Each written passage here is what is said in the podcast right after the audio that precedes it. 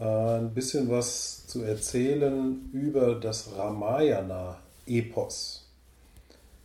Ja, und äh, die alten Inder haben ja ganz viele verschiedene Texte gehabt, die schon lange als heilig betrachtet werden. Und so wie wir im Christentum die Bibel haben, im Islam den Koran, ja, so gibt es auch im Hinduismus oder in der indischen Religion ganz viele verschiedene heilige Texte, die jeweils von unterschiedlichen Traditionslinien als besonders wichtig gelten. Man kann sagen, dass die Inder sogar eine ganze heilige Bibliothek haben. So viele heilige Schriften haben die. Und dennoch gibt es so ein paar, die besonders wichtig sind. Ja. Ähm, zum Beispiel die vedischen Texte, die wir als Shruti bezeichnen. Und dann gibt es eben eine spezielle Textgattung, mit der wir uns heute befassen wollen. Und das sind die sogenannten Itihasas. Itihasas, das sind Heldengeschichten. Und da gibt es vor allem zwei große Heldengeschichten. Das eine ist das Mahabharata-Epos. Das Mahabharata ist die Geschichte von den Nachfahren des großen König Bharata. Ja, da ist unter anderem auch die Bhagavad Gita drin eingebettet. Und das andere große Epos ist das Ramayana. Und das ist eben die Geschichte des ähm, großen Helden und Königs und Gottinkarnation Rama. Und Rama mh, hm, ist, so sagt man, eine Inkarnation des Gottes Vishnu. Ja, wie ihr vielleicht wisst, ne, Vishnu ist ja der Aspekt Gottes, der besonders für das Erhalten des Universums steht, der dafür zuständig ist, dass alles so seinen geregelten Gang geht. Und Vishnu inkarniert immer dann auf der Erde, wenn es große Probleme gibt, wenn die dunkle Seite zu stark wird und das Gleichgewicht der Kräfte bedroht ist. Ja, man könnte meinen, jetzt wäre es mal wieder an der Zeit, ja, dass, äh, dass Gott sich inkarniert, um hier auf der Welt äh, gegen das Böse vorzugehen. Aber ich glaube, dieser Wunsch wäre auch fatal, denn die Menschheit äh, sollte schon gucken, dass sie die Probleme selber in den Griff bekommt, ohne auf die Hilfe einer göttlichen Intervention zu hoffen. Jedenfalls, Rama ist eine der insgesamt zehn Inkarnationen von Vishnu und mh, hm, historisch sagt man, er habe vor etwas über 5000 Jahren gelebt. Ähm, natürlich weiß man nicht, was damals war. Ne? Die Geschichtsschreibung ist äh, sehr unpräzise, je älter das in die Vergangenheit zurückgeht in Indien. Die Indologen sagen, dass dieser Text so ungefähr 400 Jahre vor Christi bis 200 nach Christi formuliert wurde. Ja, also es ist ein sehr ungenaues Datum. Ja, von 600 Jahren in, dessen, in dem Zeitraum wird wahrscheinlich dieser Text formuliert worden sein. Das, der Name Ramayana bedeutet so viel wie der Gang Ramas. Ja. Ähm, Amayana oder Ayana bedeutet Gang oder Gehen und es geht eben um die Geschichte von Rama. Und da gibt es so eine kleine, ganz amüsante Vorgeschichte. Und zwar gab es, ähm, gab es einen Räuber namens Ratnakar. Ja, und dieser Räuber Ratnakar, der hauste in einem Wald und der war gemeinhin bekannt als ein sehr bösartiger Räuber und eines Tages kam der weise Narada, das ist also eine mythologische Figur, die oft in so alten Schriften auftaucht, kam durch diesen Wald und traf auf diesen Räuber und die hatten dann eine Diskussion, beziehungsweise ähm, der Narada hat es geschafft, den ähm, Ratnakar irgendwie zu überzeugen, zu meditieren. Und zwar hat er ihm gesagt, äh, dass er zwar ein starker Räuber ist, aber es gibt einen, den er nicht besiegen kann. Und das sei er selbst.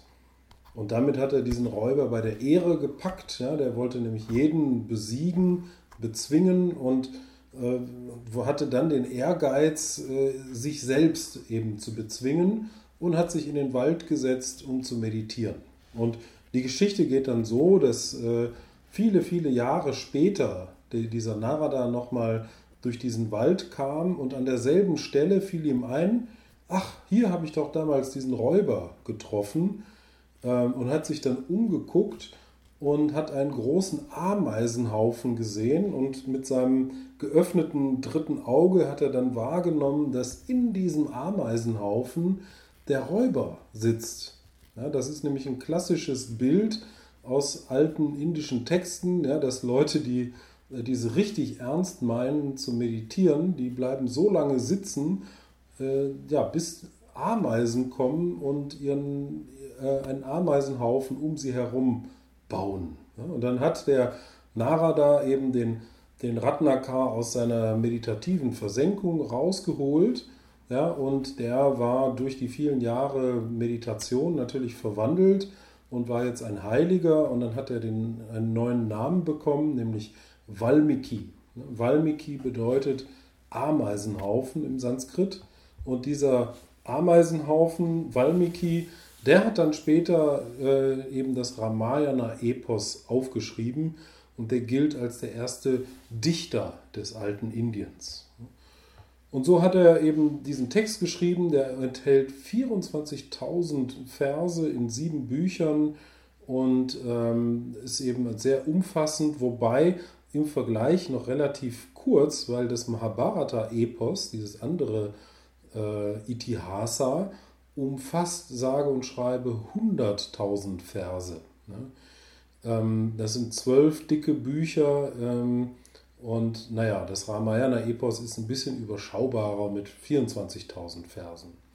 Und die Geschichte dreht sich eben um Rama. Rama war der Sohn äh, des großen Königs Dasharata und dieser Dasharata hatte, und so ist es üblich im alten Indien, für Könige, er hatte drei Frauen, ja, wobei das gibt es auch andersrum. Ja, Im Mahabharata beispielsweise gibt es fünf Brüder, ja, die sich eine Frau teilen. Das heißt, eine Frau mit fünf Männern. Ja, also es geht in beide Richtungen. Aber in dieser Geschichte ist es eben so, äh, dass der König eben drei Frauen hatte, mit denen hatte er fünf Söhne.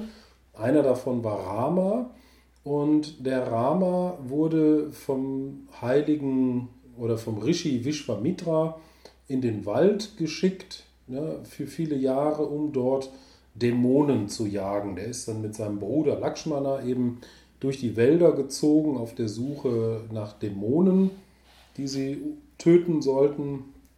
Und da gibt es dann die Geschichte, dass sie irgendwo dann auf die schöne Prinzessin Sita gestoßen sind und der Rama, der Rama hat sich dann in die Sita äh, verguckt.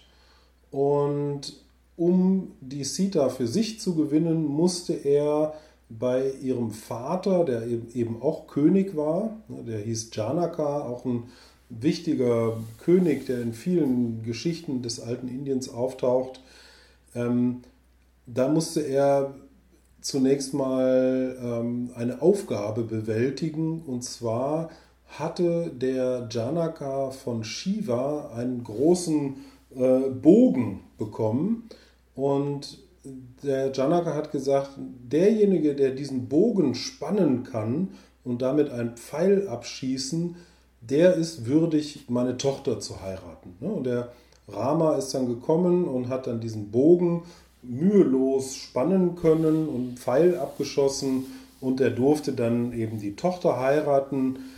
Äh, die Geschichte geht dann so, dass die Brüder von Rama dann jeweils die Schwestern von der Sita auch noch geheiratet haben. Das war dann also ein großes Familienbündnis, was sie eingegangen haben. Ja, die fünf Brüder durften jeweils eine der Töchter des Janaka heiraten. Und irgendwann ging es dann auch an die Thronübergabe. Und eigentlich sollte Rama der neue König werden, aber sein jüngerer Bruder Bharata hat durch eine List irgendwie es geschafft, ähm, ja, den Rama bei der ähm, Übergabe der Dynastie zu übergehen. Und äh, stattdessen ist dann der Bharata auf den Thron äh, gestiegen. Und der Rama hat einfach gesagt, so ja, dann ist es halt so, wie es ist, dann gehe ich ins Exil. Und der Rama ist dann für 14 Jahre äh, ins Exil bzw. in die Verbannung gegangen ähm, und hat sich mit seinem Bruder Lakshmana in die Wälder zurückgezogen. Und das wird dann im Text auch beschrieben, wie er dann dort äh, Tapas geübt hat. Tapas, das bedeutet übersetzt ähm, Askese oder, oder Disziplin. Ja? Also er hat quasi Yoga-Übungen gemacht im Wald und war dann auch mit seiner Frau da äh, unterwegs im Wald. Die hatten da eine Hütte und ähm, haben von verschiedenen Asketen eben Praktiken gelernt. Und die Frau galt als die schönste Prinzessin weit und breit, wurde dann von einem großen Dämonenfürsten entführt. Und zwar gab es da den Dämonen Ravana. Und der kam aus Lanka, ja, Lanka, Sri Lanka. Ja, und ähm, der hat also die Sita entführt und ähm, ja, und der Rama war völlig verzweifelt und wollte seine Frau natürlich wieder zurückgewinnen und wusste aber erstmal gar nicht, wo er sie suchen soll und hat dann so geht die Geschichte in ganz Indien nach ihr gesucht. Und irgendwann ist er dann in Südindien unterwegs gewesen und hat dort ein Volk von Menschenaffen getroffen. Und der Führer von diesem Volk der Menschenaffen, den hat er dann um Hilfe gebeten. Und der wollte erst nicht so richtig, aber dann war da einer unter diesen Menschenaffen, das war nämlich der Hanuman, äh, der hat gesagt, okay, äh, ich werde dem helfen. Ja? Und äh, der Hanuman hat nämlich erkannt, dass Rama eine Inkarnation Gottes ist, dass also Gott selbst da in Menschengestalt wandelt. Und als er das erkannt hat, hat er sich vor ihm verneigt und hingegeben und gesagt, ich bin dein Diener, ja, ich tue alles, was du möchtest. Ähm, fortan soll mein ganzes Leben nur noch dir geweiht sein. Und dieser Hanuman, ja, den kennt ihr ja sicherlich, der Affengott aus dem äh, Hinduismus, der gilt als eine Wiedergeburt oder eine Inkarnation von Shiva und er war ein Sohn des Windgottes Vayu. Und als der Hanuman auf die Welt gekommen ist, hatte er direkt Superkräfte. Ja, das wird also auch in dem Text beschrieben. Der hat zum Beispiel mal in den Himmel geguckt und dann eine Mango gesehen. Ja, und dann ist er in Richtung der Mango geflogen. Ja, und äh, die Mango war die Sonne. Ja, und er war, hatte halt so starke Superkräfte, dass er da Richtung Sonne geflogen ist. Die Götter sind dann auf den aufmerksam geworden und haben gesagt, ey, das geht aber so nicht, dass hier dieser junge Menschenaffe äh, solche Sachen macht, ja, und dann ist er von Indra, dem König der Götter, verflucht worden, ja, und Indra hat gesagt, du sollst vergessen, was deine Wurzeln sind und äh, deine Superkräfte, die nehme ich dir auch, ja, du sollst ein, das Leben eines ganz normalen äh, Menschenaffen führen. Ja, und als aber der Hanuman sich dann Rama ganz hingegeben hat, ja, und in dieser Demut eben sozusagen sein Ego transzendiert hat, ähm, hat sich dieser Fluch aufgelöst und seine Superkräfte wurden wieder geweckt. Ne? Und er hat sich erinnert, wer er in Wirklichkeit ist und dass er eben diese, diese Fähigkeiten hat. Und damit hatte also Rama einen Superhelden an seiner Seite und mit dessen Hilfe konnte er dann äh, eben sich weiter auf die Suche machen. Der Hanuman ist dann eben aus Indien nach Sri Lanka rübergesprungen. Ja, ähm, da gibt es ja so eine Meerenge zwischen Sri Lanka und Indien. Ähm, das sind eigentlich nur ein paar Kilometer, aber ja, der Hanuman ist eben da drüber gesprungen und hat dann tatsächlich in Sri Lanka den Palast von dem Dämonenfürsten gefunden und dort eben die Sita entdeckt, ist dann zu Sita ins Verlies gegangen und hat gesagt, hier, äh, ich komme von Rama und äh, ich befreie dich jetzt, komm mit. Und dann hat aber die Sita gesagt, nee, äh, ich kann doch jetzt nicht mit einem fremden Mann einfach mitgehen. Ja, dann, äh, das ist für mich dann, dann äh, eine Ehrverletzung. Äh, der Rama muss mich selber befreien. Ja, das ist natürlich ärgerlich, weil das wäre recht unkompliziert gewesen, wenn sie einfach mitgegangen wäre. Stattdessen ist dann der Hanuman wieder zurück nach Indien zum Rama und hat gesagt, du pass mal auf, ich habe deine Frau gefunden, die ist im Verlies bei diesem Dämonenfürsten, die wollte aber nicht mitkommen, wir müssen die zusammen holen. Also musste der Rama mit seiner ganzen Armee nach Sri Lanka rüber. Da gibt es dann die Geschichte, dass er den ähm, Wassergott um Hilfe gebeten hat, der Varuna. Und der Varuna hat ihm dann geholfen. Er hat gesagt, ja, ich kann euch äh, eine Brücke machen nach Sri Lanka. Und zwar verspreche ich euch, wenn ihr Steine nehmt und die aufs Wasser legt, dann bleiben die da so lange auf der Wasseroberfläche, bis ihr alle rübergegangen seid. Dann sind die also über die Wasseroberfläche rüber nach Sri Lanka. Da gibt es übrigens äh, Satellitenaufnahmen, die kann man sich angucken. Bei Google Earth kann man reinzoomen. Man sieht tatsächlich unterirdisch, dass es da mal eine Landverbindung gab, also unter der Wasseroberfläche. Da gibt es so Esoteriker, die vermuten, dass da tatsächlich was dran war an der Geschichte. Man weiß es nicht. Jedenfalls, die Armee war dann auf der anderen Seite, hat dann in einem größeren Krieg eben diesen Dämonenfürsten bezwungen. Da gibt es dann auch noch die Geschichte, dass der Hanuman ähm, mit seinem, er war ja ein Menschenaffe und dass sein Schwanz irgendwie in, äh, in ein Feuer geraten ist und der dann wie wild mit einem brennenden Schwanz durch, das, äh, durch, das, durch die Festung von dem Dämonen gesprungen ist und damit ein Riesenfeuer gelegt hat. Ähm, ich muss mal kurz jemand reinlassen. So. Und ähm, genau, und dann konnten die eben die Sita befreien da gibt es noch eine andere Geschichte, die Sita wurde befreit, die war dann aber krank. Ja, dann haben die einen Arzt geholt, so einen Ayurveda-Arzt, der hat gesagt, ja, wir können die heilen, aber nur mit einem bestimmten Kraut. Und dieses Kraut gibt es nur im Himalaya.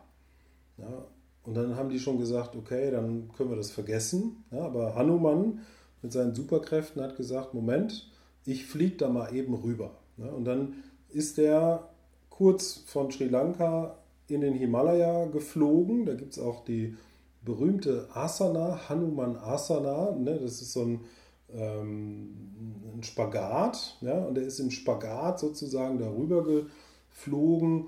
Ähm, hat sich dann aber nicht mehr genau erinnert, wie die Pflanze aussah, wusste nur noch, wo der Berg zu finden ist, auf dem die seltene Pflanze wächst.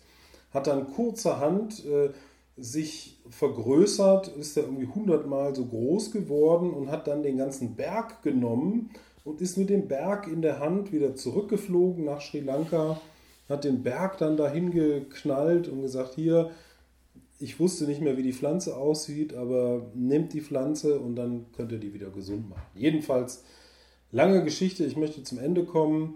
Ähm, die Sita ist dann mit dem Rama wieder zurück in das Königreich nach Ayodhya, ja, dort wo, äh, wo eben der Bruder von Rama auf dem Thron saß. Irgendwie geht die Geschichte dann auch, dass Rama wieder zurück, dass er dann auf den Thron gelassen wurde, dass der äh, Bharata, der damals die Intrige gesponnen hat, äh, eben Abstand genommen hat von, vom Königtum und so kam dann der Rama mit seiner Frau Sita auf den Thron. Und im Grunde ist das das Ende der Geschichte, aber da gibt es noch so eine komische Sache. Und zwar hat der Rama gesagt, zu seiner Frau, ja, dass sie jetzt unrein sei, weil sie bei einem anderen Mann irgendwie gefangen war und er kann sich nicht sicher sein, ob sie mit ihm was hatte. Ja. Und er wollte sie tatsächlich verstoßen. Also, na, wie ihr wisst, Indien ist ein sehr patriarchales Land. Äh, und ja, deswegen ist die, die Geschichte auch ein bisschen komisch. Ähm, er hat sie dann verstoßen wollen und sie hat dann gesagt, äh, ich bin rein und ich kann dir das beweisen. Und zwar mit der Feuerprobe. Und dann ähm, ist sie tatsächlich in ein, äh, ein großes Feuer gestiegen und da das Feuer sie nicht vernichten konnte, so heißt es, ähm, war das dann der Beweis, dass sie rein ist. Ja. Bisschen eine schräge Geschichte und es gibt dann noch einen weiteren Verlauf der Geschichte, wo er sie dann zuerst sozusagen begnadigt hat und gesagt, okay, okay, ich vertraue dir. Ja, äh, aber irgendwie hat er sie dann später doch verstoßen, weil er ihr doch nicht getraut hat. Ähm, ja, da, das finde ich ein bisschen komisch, das Ende, weil eigentlich war es ein Happy End, weil die saßen wieder auf dem Thron zusammen und dann passiert eben sowas, aber ähm, ja, wir können da eben nur schwer unsere europäischen Maßstäbe für ansetzen, um ähm, ja, solche kulturellen Dinge dann wirklich zu verstehen. Ähm, ja, so viel vielleicht äh, zum Ramayana-Epos. Ähm, man kann die Bücher tatsächlich heute auch in Deutsch kaufen, wie so eine Art Roman. Aber was es gibt, was ich euch empfehlen möchte, ist das Ramayana-Epos in Cartoon-Form. Ja, und zwar findet man das auf YouTube und es sind mehrteilige Cartoons, wo diese Geschichte erzählt wird. Ähm, das ist ganz nett. Da gibt es nämlich eine ganze Reihe von mythologischen Geschichten, die so in Cartoon-Form aufbereitet sind, wo man so ein bisschen Einblick bekommt auch in, in diese indische Mythologie.